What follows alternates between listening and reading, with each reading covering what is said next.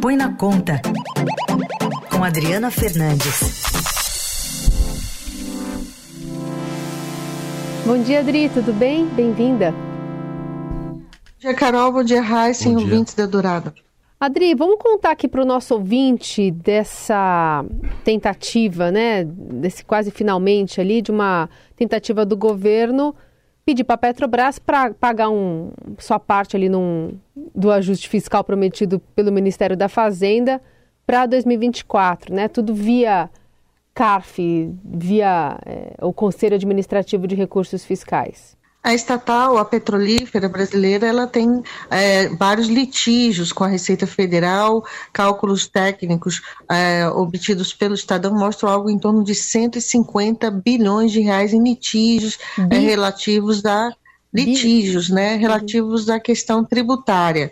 É, é, então, com essa MP do CARF, o próprio ministro da Fazenda, Fernando Haddad, disse que a, a, a Petrobras vai, vai participar com grande parte do que se espera arrecadar com a, esse projeto do CARF, que está no, tá no Senado Federal, já foi aprovado na Câmara, então ele muda a sistemática, volta o, a, o voto de Minerva nas decisões do CARF, o CARF é um tribunal administrativo em que ele é, discute né, recursos dos contribuintes contra, contra multas que foram aplicadas pelos fiscais da Receita Federal.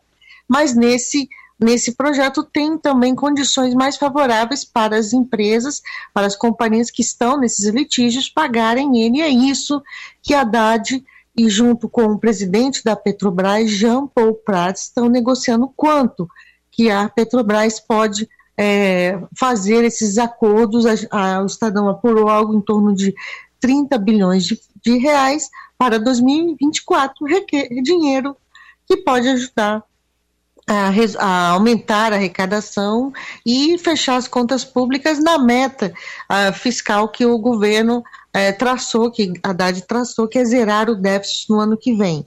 Então, esse é um assunto delicado, porque uh, no passado uh, foram muitos foram uh, críticas de que a Petrobras foi usada eh, para, para, para ajudar, para, de forma política, para ajudar o governo o governo, nesse caso, são dívidas que a, que a empresa já tem, está é, tá em litígios, e tudo isso está é, tá tá nessa vontade de Haddad de buscar mais recursos é, para encher o caixa do governo federal. O Adri, em que pé que está exatamente essa negociação e, e, as contas? Porque elas estão variando de 30 bi a 50 bilhões, né? É, desses 150 Sim. que você citou, né? Olha, isso é uma, é uma negociação sigilosa, tanto que no final do dia, depois da reportagem ser publicada pelo Estadão, outros veículos também né, é, é, repercutiram a informação. A, a, Petrobras ela publicou uma, uma negativa é, da, da, informação, mas a, o, foi eu que fiz a matéria, junto com a repórter Mariana Carneiro, também aqui de Brasília. Nossa apuração aponta estão em, está em negociação e a Fazenda, claro, ela quer mais. É por isso que essa conta de 50 bilhões é, aparece também na nossa, na nossa reportagem, o que, a Petro, o que se fala é, nos bastidores do governo que a Petrobras estaria disposta, teria recursos para é, é, passar no ano que vem 30, em torno de 30 bilhões de reais. O assunto veio no dia que a petrolífera anunciou também um reajuste é, dos combustíveis que estava sendo esperado em decorrência da defasagem de preços com o mercado internacional.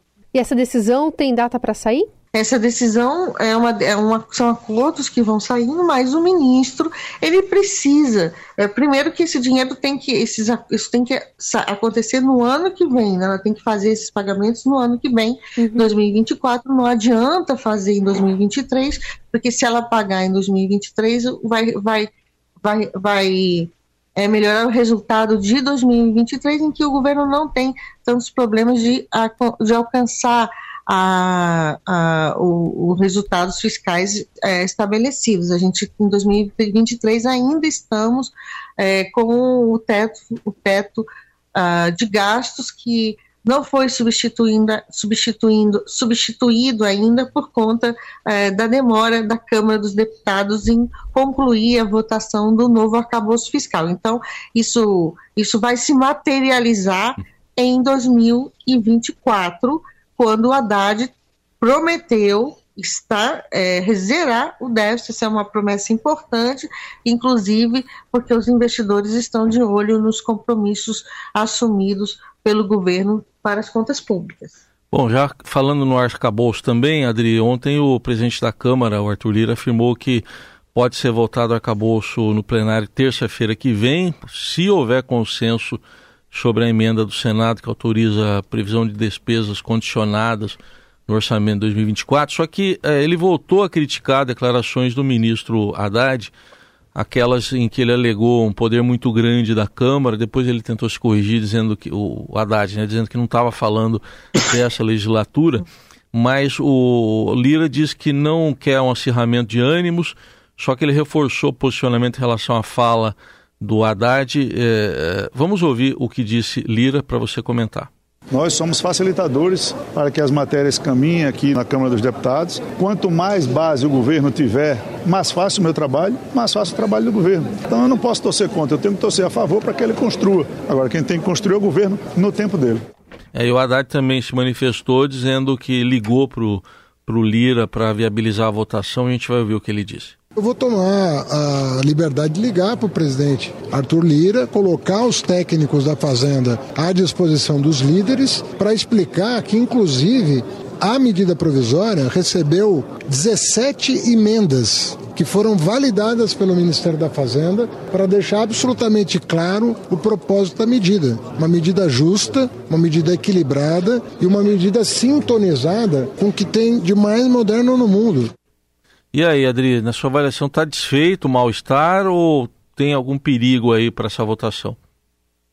De jeito nenhum, mal-estar continua. O que o Haddad está falando nesse caso, nessa, nessa fala, é sobre uh, o projeto é, de tributação das offshore, de investimentos no, no exterior, que, é, que ficou conhecido aqui como o projeto do offshore.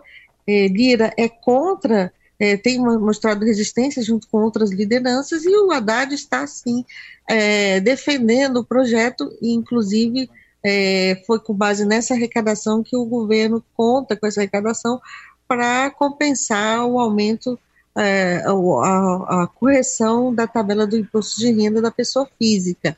Então, o clima não continua ruim, a fala foi na, foi na segunda-feira, ele disse que uh, o Congresso tem muito poder ou, ou, não deveria humilhar o Senado e Executivo, uh, e no meio, num timing, uh, num tempo muito ruim, Heisen, porque o arcabouço ainda não tinha sido votado e, vamos lembrar, Haddad era apontado como o grande, o queridinho, né, dos, dos, dos dos parlamentares na negociação, era indicado como principal articulador político, conseguiu a aprovação da, do arcabouço na Câmara, uh, depois da reforma, reforma, tributária, e, é claro, uh, os parlamentares, os líderes, se, acham que a fala dele foi desleal com aquilo que a Câmara uh, entregou da agenda econômica, já tinha, inclusive, aprovado o projeto do CARF, tá, que agora está no Senado, então deu